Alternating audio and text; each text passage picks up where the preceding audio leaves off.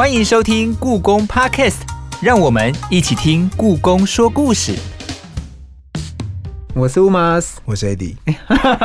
你的声音有需要这样吗？我是 AD。你刚才很没力，你怎么了？我就是要展现一个，你看我们声音语调高低就会感展现出情绪，哦所以情绪你看不到我的脸，可是你听到我声音可以展现出情绪。那我们今天主题其实是关于视障朋友，他们如果要进入博物馆的话，我们大部分都是用看的来了解，就是博物馆或者艺术嘛。那如果今天你失去了这个功能，或是它不 work 的时候，要用其他的功能，你要怎么样去了解艺术、了解文物呢？没错，而且呢，其实刚刚在录音之前呢，有跟老师稍微聊聊天。然后在聊天的过程当中，我就发现一件事情，就我一直以为我们在做 podcast 的时候，用声音传达一些文物的知识，应该也可以让视障朋友或者是一些没有办法去故宫真的看到文物的人有一些呃了解。但我后来才发现，在面对视障朋友，他其实沟通的方式会更细致、更困难。那我们在了解这些之前呢，我们先来听听我们今天的故宫文物探险队。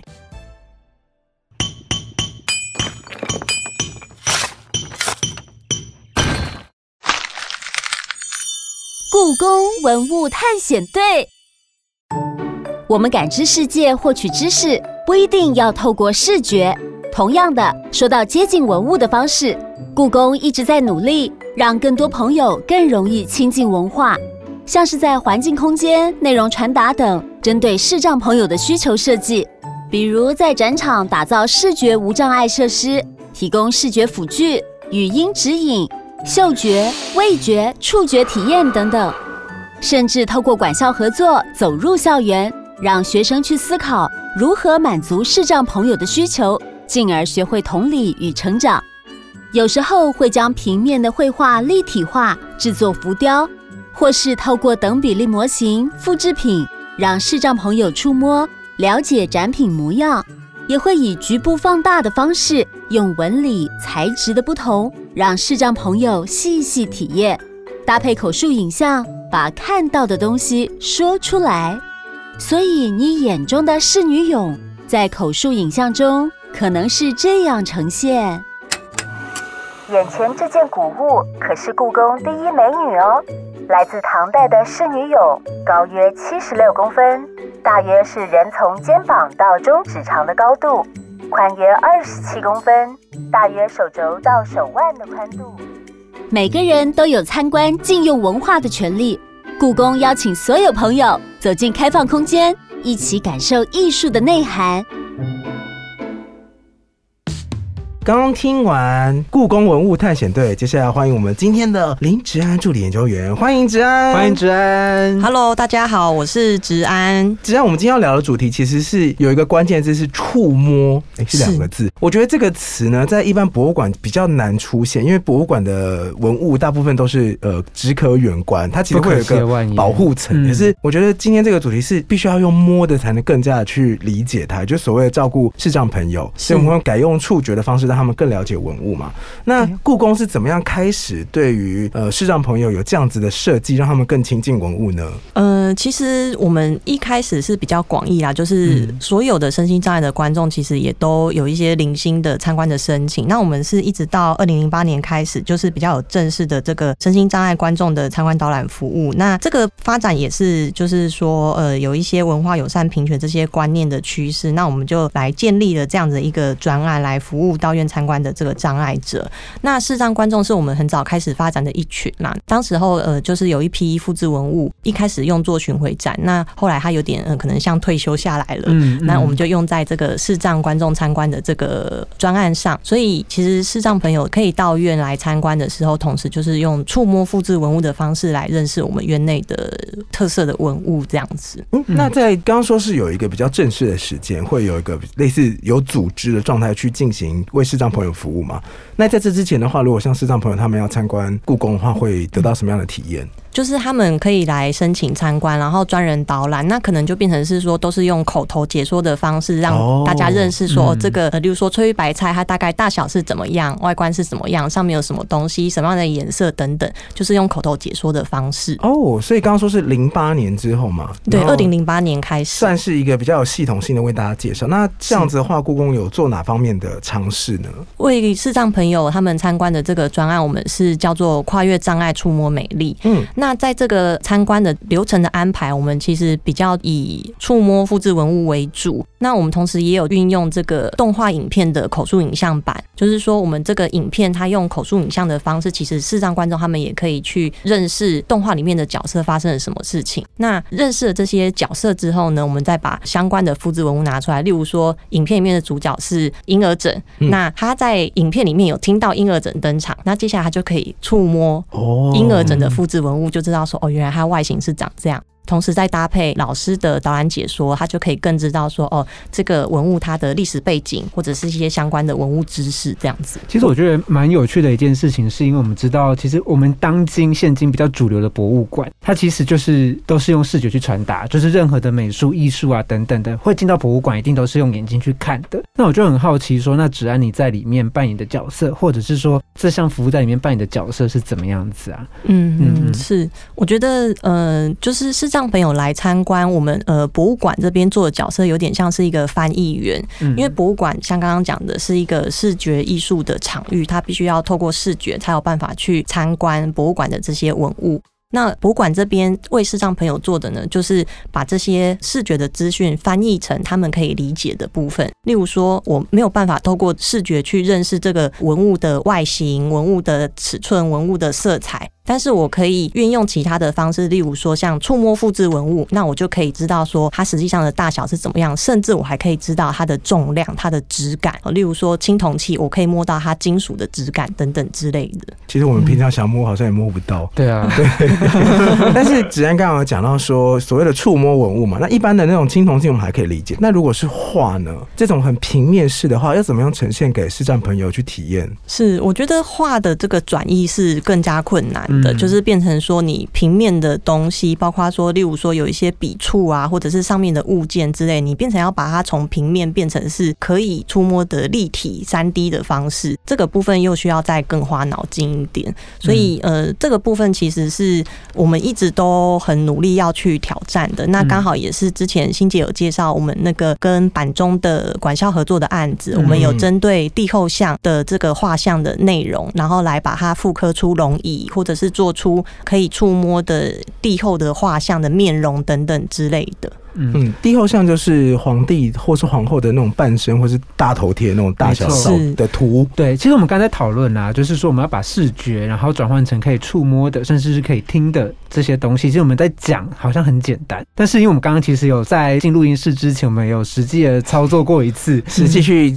呃当导览员以及当被导览的那位都觉得不简单，因为刚刚对子安有带来一本叫做《故宫博物院的点字参观手册》。嗯，那我刚刚就是尝试着扮演一个比较是眼睛看不到的盲人的角色，去体验被导览的角色，对，那我就在摸那个文物的导览手册的时候，就是芷安带着我一起去摸着它的轮廓，去摸着它上面的一些小细节跟一些物件，然后用视障朋友可能在触摸的时候可以去感知到的材质去摸。那在摸的过程当中，因为我是在盲测的状况下摸，那摸完之后我画一幅图，那我就发现说我脑中的想象虽然跟原物件其实差的有一点多，然后我就开始在想这件事情，就是说其实应该在治安的导览过程或者是院内的志工的导览过程，应该会遇到很多障碍。那这些障碍大概，比如说视障朋友反映给你们，大概是有哪一些啊？就是他们在做这些触摸的过程，或者了解这些复制文物的过程当中，我自己印象比较深刻的是，其实我们之前在做口述影像的这个导览稿的录制的时候，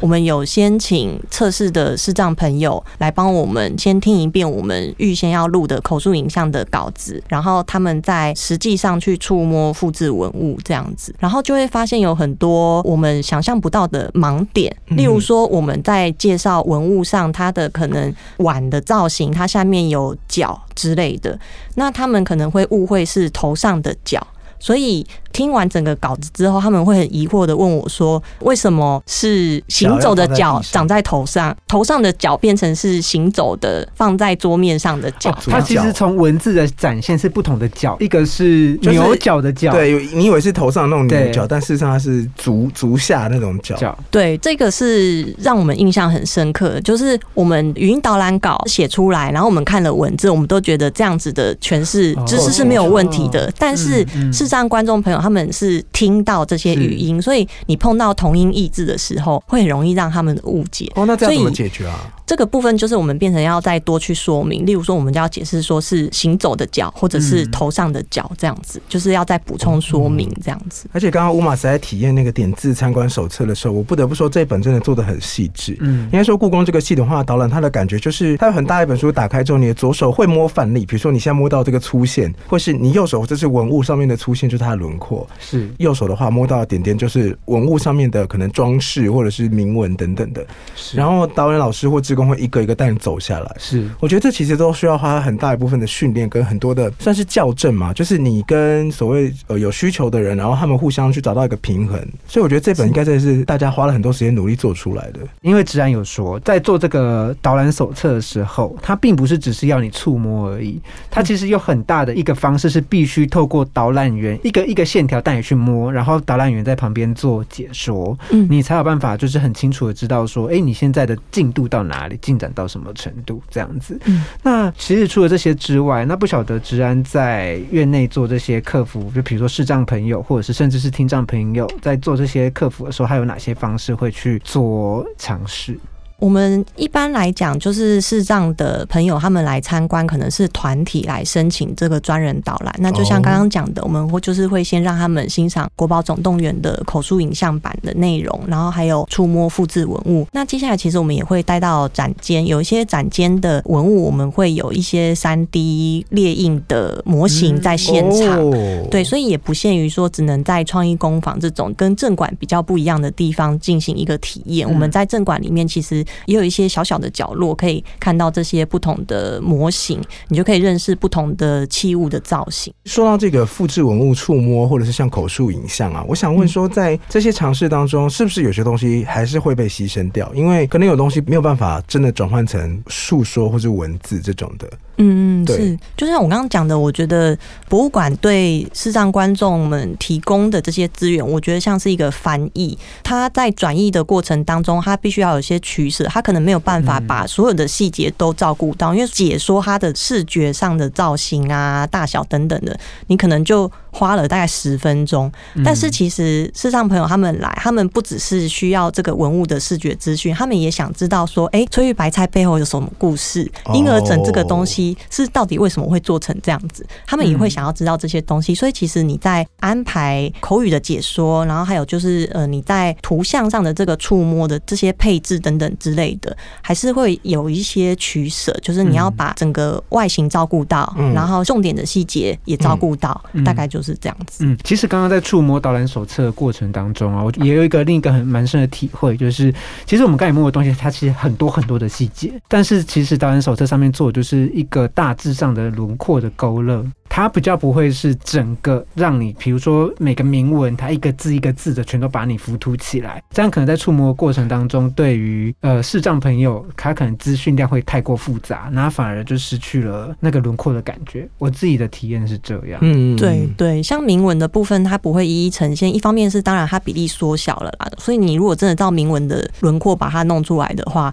摸不完。对它就是一些细细的线条，对他而言，嗯他摸了之后是没有意义的。嗯对，所以我们就变成要取舍。像铭文的部分的话，在手册上面我们呈现的方式就是用图例，我们就是说，哦，你摸到这个一点一点的地方，那在中周中上面，它就会呈现是在这个位置、那个位置这样子。哎、那这件事情就很有趣，因为我们刚才讲到的是文物上面图像上的一些资讯的取舍，它有可能承载着某些花纹啊的这些资讯。那其实刚刚 AD 的问题当中还包含了另外一种，就是说，因为故宫的文物有这么这么多件，有几千几万件，那你们是怎么去从里面挑选出适合视障朋友去体验的文物啊？就是说，有这么多文物，为什么是那几件适合让视障朋友体验？这个嗯，选择过程是怎么样发生的？其实我们呃目前在做包括团体的参观导览。然后还有像这个呃手册比较是自主参观的一些辅助资源，这些东西我们现在都是比较用精选文物的方式来呈现。那一方面我们会尽量挑选说是可以搭配复制文物来做体验的这个东西，因为触觉毕竟还是是比较直观的啦。你介绍一幅画，然后讲的天花乱坠什么的，大家可能还是没有办法很精准的去想象它实际上的内容是什么。但是如果有触觉的这个资讯的话，就会比较适合。所以其实我们会介绍比较多精选的文物，它是属于器物，例如说嗯呃瓷器或者是青铜器等等之类的。哦，对嗯对，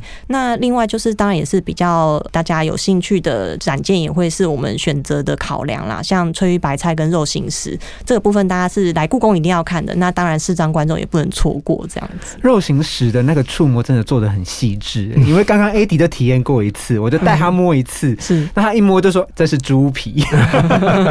他是用盲摸的方式就猜出来。那画呢？画的话它该怎么做啊？画的话，我们现在尝试的是，也是像现在手册上的方式，就是我们是用图卡的方式呈现。那例如说像山水画，我们可能就是把它的形式，然后还有它的构图的方式，用二点五 D 的墨水去把它勾勒出来。例如说这幅画它是一个卷轴，那我们可能有一张图卡，就是专门介绍卷轴的形式，然后卷轴它不同部位的名称等等之类的。那另外一个图卡可能，例如说像百骏图好了，那我们可能就是在这个图卡里面，就让大家用摸的方式可以知道说，这边的构图有河，然后这边构图有马，然后这个马有不同的花纹等等之类的。哦，对，是不是其实，在做这种文物上面，其实很需要它的比例上面的调整啊？我刚才想，如果这个文物很大，是不是有办法先切小块，然后再慢慢一个部分一个部分介绍给他？嗯因为要一次全部导览好像有点困难。我们自己在体验的时候，我们虽然只是初步短时间体验，但就会觉得要抓到一个轮廓其实蛮难的，嗯。你很容易晃神，就是哎、这个线条这边不是弯的吗？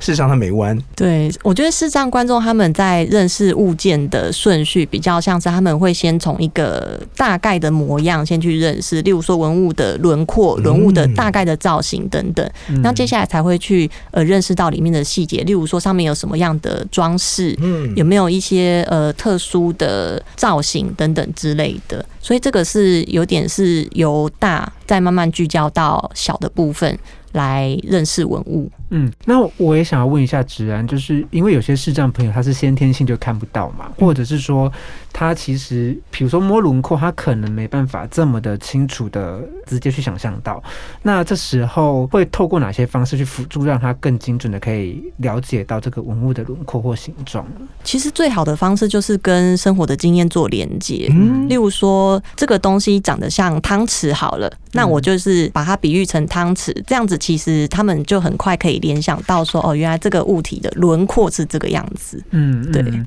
就可以很清楚从他自己的生活经验里面，比如说这个地方像筷子，对或者这个地方像碗，他们就可以直接做联想，这样子。，对，哦，了解。所以故宫在院内里面感觉做了很多尝试，像我刚刚提到这个导览手册或者是复制文物嘛，嗯嗯就是在院内都可以体验到。那如果是走出院外的话，故宫有做什么努力吗？呃，我们院外的话，其实呃这几年有一些比较新的新的尝试啦。二零一九年的时候，我们就是有跟台北启明学校就是合作一个视障实验艺术课程。实验艺术课程，对，那我们当时候其实是针对就是启明的高三的同学嗯来做对象，然后我们设计了一系列的这个课程。那它大概有三个单元，一个是文物的导论，然后另外一个是即兴舞蹈，然后最后一个是艺术疗愈。那这三个单元其实我们共同的主题都是青铜器，所以我们是希望说把青铜器的这些特色介绍给启明的同学，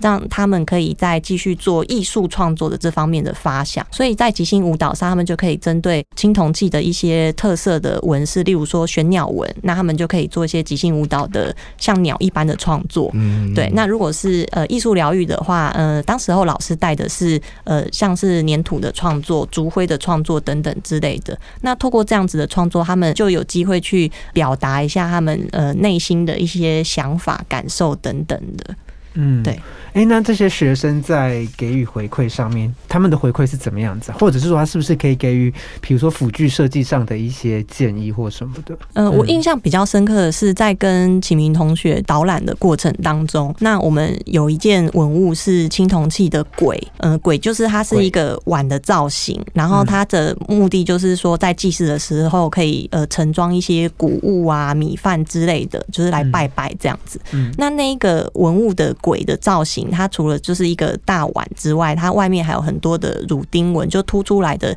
一个一个圆柱体的小钉子的感觉，这样子。那我们当时候在介绍的时候，就是都很普通的介绍说，哦，这个鬼它的用途是什么啊，等等之类的。但是启明的同学就是一摸到之后就说，我觉得这个超级像健康步道，因为他觉得这个凸出来的东西刺激感很强烈，就像他在走健康步道一样。所以他讲了一个是我们完全没有听过的比喻，他就说我觉得很像健康步道，然后大家都觉得非常的惊艳，这样子。哇，这其实就是刚刚提到的，就是他们会自己去连接到他们自己的生活经验，然后给予这个文物一个比较具象化，在他们生活经验中可以拿出来比喻的物件。对，哦，那这的确可以提供很多灵感。我想补充一下那个鬼怎么写，好，因为我到现在都还是另外一个我们常用的鬼。那个鬼就是刚刚治安有讲，它就是一个古代青铜器的，应该是青铜器的碗，青铜器。对，那字怎么写呢？就是一个竹字头，然后在一个退后的退的右边，就是没有错字部，然后下面是一个皿嘛。对，器皿器皿的皿，对，非常难写，所以大家脑袋里面可以想象，可以搜寻的话，可以自己找找看那个长什么样，看会不会像健康步道哦。嗯，我觉得是蛮有趣的一个例子。那因为像是治安，其实有蛮多丰富，就是替视障朋友设计辅具，甚至是设计教案的经验嘛。那我就很好奇一件事情，就是在帮助这些视障朋友们在设计辅具的时候，有哪些障碍是你们必须需要去克服的，或者是有哪些经典案例可以分享？设计辅具的话，其实我觉得最卡关的部分就是不知道设计出来到底视障观众能不能理解这件事情。对我觉得这个是最关键的，因为我们之所以要去做辅具，就是希望说他们可以运用来帮助视障朋友来参观。嗯，但是如果完全没有办法理解的话，它就没有意义了。所以我觉得在这一个部分的话，就是呃，我们当然也要透过就是之前的经验，例如说我们曾经用过哪一些素材，它是 OK 的，我们用了二点五。D 的发泡墨水，我们用了有点像是呃美术材料的异材质的粘贴的方式，这个效果是好的，那我们就可以继续运用。但我觉得最关键的还是我们需要视障朋友的测试，给我们一些具体的回馈，例如说哪些部分的说明不够清楚，或者是哪些部分的呈现太不具体，没有办法理解的话，那我们就要需要做调整，需要很多的修正跟讨论。哎，像刚刚子安有提到发泡墨水，嗯，这是怎么样的墨水？它跟我们一般的墨水有什么差异吗？哦，其实我也没有真的看过啦，就是我没有看过它真的列印的方式。但是据说，因为它里面有特殊的材质，所以它是用呃列印的方式印在纸上之后，它可以再加热，让它的墨水就是突出在表面上，它会凸出来这样子。对对，所以就变成是发泡墨水列印加热之后，你就可以在有高低纸上对摸出线条或者是面积等等。其实听池安刚刚这样讲啊，其实我觉得最难的就是。捕捉每个不同的个体的想象，我觉得这件事情有先天上的困难，就是你以为你理解，但是其实你根本不理解。对啊，我们有太多就是可能视障朋友先天上他没办法获得的资讯，比如说形状，嗯。的话，我们很快就有轮廓，然后颜色嘛，这种的都是。我们本来就有既定印象，所以要带入的时候，根本感受上会不太一样。对啊，那颜色要怎么沟通啊？颜色哦，颜色这部分会去处理到这个资讯吗？嗯，会还是尽量解释啦。因为呃，其实视障观众如果说他真的是呃先天就看不见的话，他们其实会有一套他们认识色彩的方式。例如说，讲到红色，他会联想到热情或者是火很热的样子。嗯，所以你在讲说哦，这个文物它是红色的话。他会有一些相关的联想，但是他可能不会是真的所谓的色觉，嗯，在他的脑海中。哦，对。可能讲到红色，他就想到哦，很热的时候是红色。他是用其他的感知去带入对那个颜色的想象。对，这个比较专业啦，这个我们还没有研究过。但听说就是有一种联觉的方式，是他们在记忆色彩的其中一种方式，这样子。那有些人可能是其他，例如说他以前很喜欢的一套红色洋装，他虽然可能不知道那个颜色，但是你讲到红色，他就会脑海中浮现洋装的样子。对，哎。很有趣，哎，然后刚刚有提到一个是另一种方式是口述影像，是我们这样子跟听众朋友在 p a d c a s t 上面介绍文物，这样算是口述影像吗？还是其实口述影像有更更需要注意或者是什么技巧？我自己观看很像广播剧。就是嗯因为像刚刚那个职安有提到婴儿枕在跑嘛，它其实是国宝总动员里面有就有很多口述影像版本，比如说他会把很多国宝画成卡通，然后在动画里面就是互相发生一些事件嘛，然后让大家认识文物。比如说婴儿枕，他的口述影像就会说婴儿枕现在往转角跑过去，哎呀，他撞到了玉辟邪，嗯玉辟邪打了一个滚之后，跟他说你好讨厌，就是他会把口述影像旁白，然后跟配音讨厌，冷静。没有了，他其实就是这样，他是会把口述影像的部分是先把剧情讲出来，然后再搭配一些他们可能会现场正在做的事情。嗯嗯嗯，我觉得有点像广播剧啦。是，嗯，其实口述影像有蛮多不同的领域啦，像我们有嗯针对比较静态的，像是艺术品、文物这些的口述影像的解说的内容。然后另外也有就是针对影片的部分的口述影像，嗯它的形态会不太一样。像我们在介绍文物的口述影像的时候，呃，我们会比较着重在视觉的资讯。嗯好，我们会介绍说它的尺寸，例如说这个青铜器呢，它的高度大概十五公分，哈，大概就是手指到呃手掌的这个高度，好，然后宽度大概二十五公分，大概就是手腕到手肘的这个长度这样子。对，我们会把就是视觉看得到的东西，用口述影像的方式去做讲解。所以，例如说像呃文物的尺寸、文物的造型、文物的颜色这个部分，就会是静态的作品的口述影像会比较着重的部分。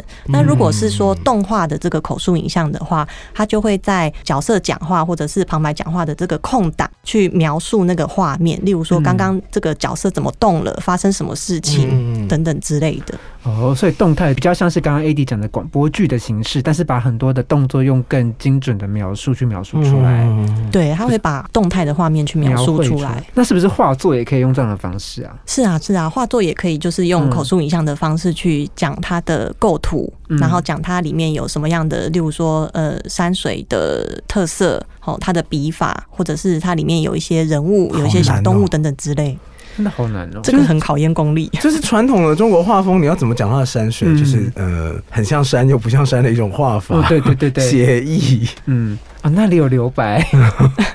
整片画里面只有一点点有东感觉西，很难呢，感觉这是一个很这就是一个专业啦。。对很真是去到这么需要这么多转译的事情的话，那子安在执行这些事件的过程当中，有没有什么独特的经验可以分享？或者是你有听到一些视障朋友愿望，或者是真实的回馈，最后做个分享。嗯，我觉得因为视障朋友他们大部分很少会选择来逛博物馆，对，嗯这也是我在想的一个问题，对他们很难体验啊呐。对，嗯因为主要是视觉障碍这件事情会让你移动就是没有那么的方便，嗯所以其实在，呃资讯的取得上。然后还有这个所谓交通移动上，对他们来讲，就是参观博物馆的动机就会比较低。嗯那大部分来的话，可能是例如说机构，他们就是直接把所有的视障观众一起带过来，嗯然后让大家就是当做一个休闲娱乐，下午轻松一下来参观博物馆这样子。是那我自己呃最常碰到的是，因为视障观众他们很少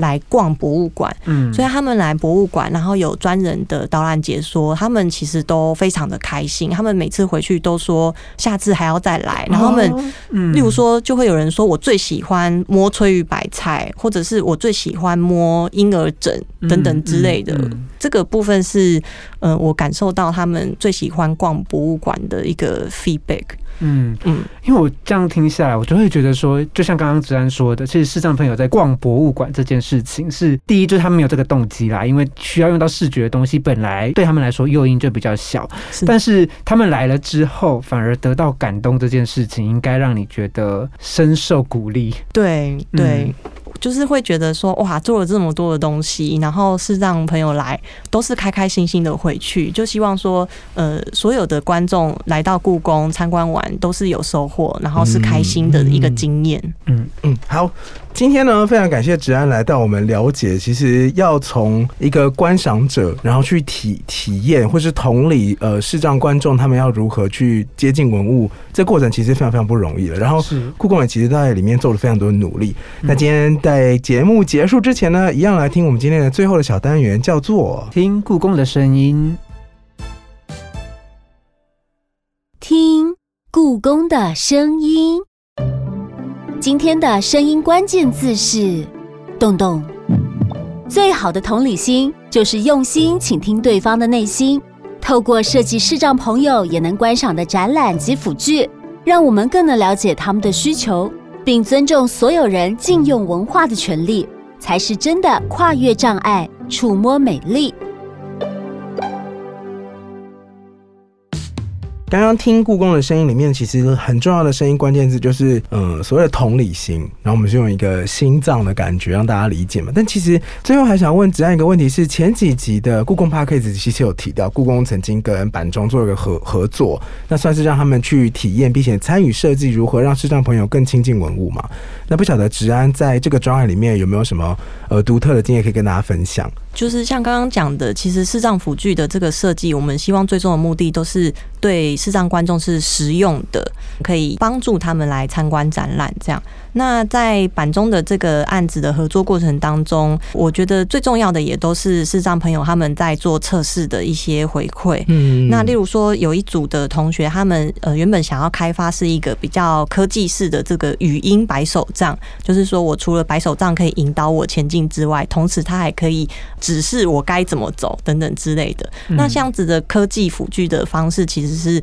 对视障朋友来讲是一个发展的趋势啦，所以当时候就是蛮受到好评的。不过技术上的限制，它就没有办法实现这样子。嗯那另外就是说，在那有一个作品宋光宗后坐像的这个呃，我们当时候有做一幅是针对他的面容做了一个可以触摸的图，这样子。呃，一开始是让观众朋友回馈是说，你如果要做人脸肖像画的这个人脸的话，其实你就是做浮雕，因为就像你平常在摸自己的脸一样，会非常的清楚知道说眼睛在哪里，鼻子在哪里。嗯那技术的关系，我们后来就变成是用呃线条的方式去把眼睛啊、鼻子这些轮廓把它勾勒出来。那有做出立体的部分，就是我们想介绍说，呃，宋光宗后他在打扮上是有。非常华丽的珍珠贴在脸上，然后以及长长的珍珠耳饰，所以嗯当时候板中同学非常有创意，就是用珍珠的那个串珠去把它粘在那个画板上，这样子。那嗯当时候测试的这些视障的观众们，他们一摸，他们就觉得非常的开心，就说啊，原来以前的皇后就是真的这么华丽，一摸到珍珠就是很立体，就知道说